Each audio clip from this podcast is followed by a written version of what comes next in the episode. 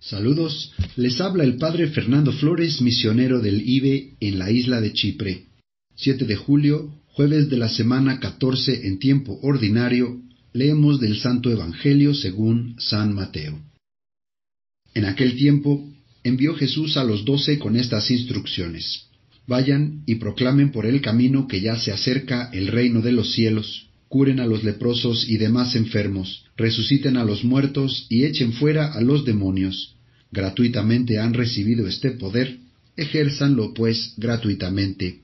No lleven con ustedes en su cinturón monedas de oro, de plata o de cobre. No lleven morral para el camino, ni dos túnicas, ni sandalias, ni bordón, porque el trabajador tiene derecho a su sustento.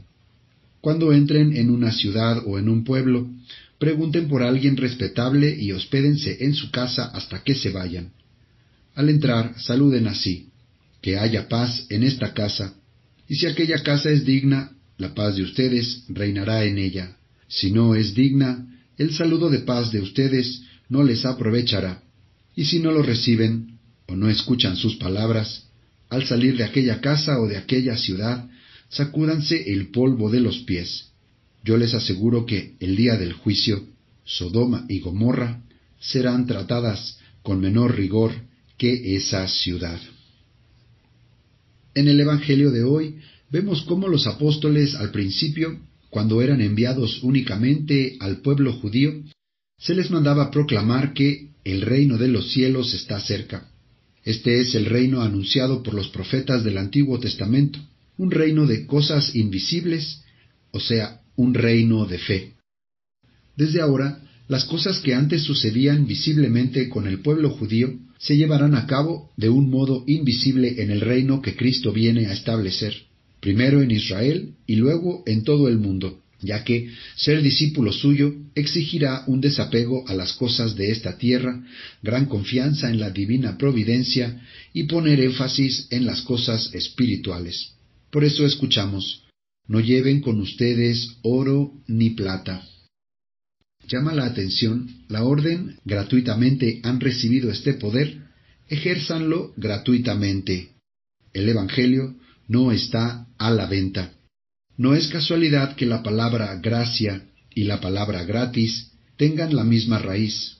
Y es que el reino que Cristo viene a anunciar es un reino de gracia, es decir, un reino de vida sobrenatural, al cual todos tendrán acceso, principalmente por medio de los sacramentos. Pero no hay que pensar que por este desapego los apóstoles serán reducidos a mendigos, pues el mismo Señor les dice que el trabajador merece su paga. Y de hecho vemos que los apóstoles no solo tenían mucho trabajo, sino que el suyo es el más importante de todos los trabajos, enseñarle a los hombres cómo ir a Dios, por eso se merecen el sustento y los que aprenden de ellos están obligados a dárselo. Más aún, vemos que los apóstoles no sólo no eran reducidos, sino exaltados, o más bien restablecidos a la dignidad del primer hombre, Adán, antes de pecar, quien, mientras poseía los dones espirituales, no se interesaba en los materiales. Incluso podríamos decir que los apóstoles eran hechos como ángeles, pues quedaban libres de las preocupaciones de esta tierra y de cierto modo habitaban ya en el cielo. Al respecto exclamaba San Juan Crisóstomo, Feliz intercambio. En lugar de oro y plata y cosas parecidas, recibieron poder para sanar a los enfermos, para resucitar a los muertos, porque Él no les había mandado desde el principio que no lleven oro ni plata, sino sólo cuando les dijo, curen a los leprosos y echen fuera a los demonios. Pero si nuestro Señor manda a los apóstoles a anunciar un reino de fe y cosas invisibles, entonces ¿por qué les da poder para realizar prodigios visibles, como curar enfermos, resucitar muertos y expulsar demonios? Primero, este poder les era dado para que así el mensaje que predicaban tuviera el respaldo de obras maravillosas. Digamos con San Gregorio Magno que estos signos eran necesarios en los principios de la Iglesia, que la fe de los creyentes tenía que ser alimentada con milagros para que pudiera crecer. Segundo, vemos también que estos prodigios eran símbolos que presagiaban ya nuestra propia liberación, pues los enfermos, muertos y endemoniados representan al género humano que, viviendo en el error, enfermo y hasta muerto por el pecado, estaba bajo el poder del demonio. Y así los apóstoles representan a la Iglesia que viene a iluminar, sanar y liberar al hombre. Así los padres de la Iglesia dan interpretaciones similares a las instrucciones recibidas por los apóstoles. Por ejemplo, para San Hilario, el cinturón significa ese estar ceñido, es decir, listo para el ministerio y la vida activa. Para San Agustín, la prohibición de llevar dos abrigos es una advertencia de no andar con dobleces, sino siempre ser sencillos y sinceros.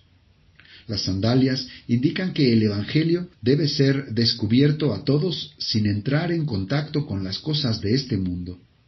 O San Jerónimo, que compara el bordón o bastón con el de Moisés, que podía convertirse en una serpiente. Entonces vemos que aunque milagros como los de los apóstoles ya no son tan frecuentes, pues ya la fe ha sido establecida universalmente, Dios sigue obrando prodigios, aunque los obispos, sucesores de los apóstoles, ahora no van sanando ni exorcizando gente por donde quiera que pasan, pero no hay que olvidar que tienen el poder de convertir el pan y el vino en el cuerpo y la sangre de Cristo, alimento espiritual de los hijos de Dios pueden hacer sacerdotes para Cristo, quienes continúan su santa misión hasta que Él vuelva. Tienen el poder de perdonar pecados, librando así a los hombres de las ataduras del demonio. Todo esto reitera lo que venimos diciendo. Este reino que se anuncia por medio de los apóstoles es un reino de cosas invisibles, es un reino de fe. Finalmente, los apóstoles, al entrar, debían decir que haya paz en esta casa, y si aquella casa era digna, la paz reinaba en ella. Y llama la atención, pues todos podemos notar cómo el mundo en el que vivimos se torna cada vez más violento, intranquilo y confuso, pero lo que muy pocos notan, o lo que muy pocos quieren notar, es que esto sucede proporcionalmente en la medida en que los hombres le van dando la espalda a Cristo y a su Iglesia. Viene a la mente la escalofriante profecía de nuestro Señor. Cuando vuelva el Hijo del Hombre, hallará fe en la tierra. Lucas 18:8. Y si Cristo al volver no encuentra fe, seguramente tampoco encontrará paz, pues la paz que puede dar este mundo no es paz verdadera. Solo Cristo y su Evangelio de salvación son capaces de darla.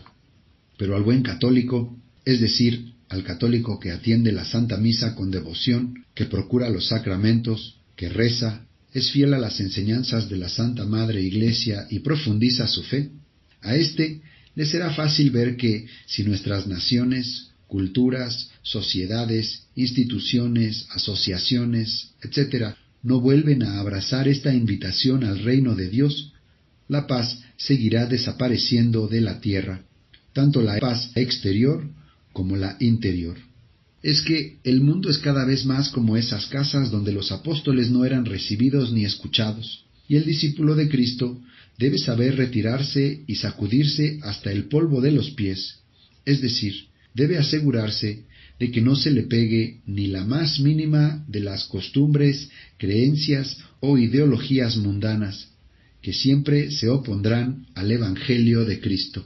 Hay que dar testimonio de vida católica y rezar mucho, pues el juicio de aquellos que rechacen a Cristo y su mensaje de paz será más riguroso que el de las mismas Sodoma y Gomorra. Y si alguno, alejado de Cristo, dijera, ¿pero por qué? Yo no cometo pecados tan graves como aquellos. Habrá que decirle, quizás no, pero recuerda que a esas ciudades nunca se les predicó el Evangelio, y a ti sí. Encomendémonos pues a María Santísima, Pidamos por la conversión de todos los que rechazan el Evangelio y por la nuestra propia, para que la Iglesia, todos nosotros, anunciemos coherentemente el mensaje que Cristo nos ha confiado. Amén.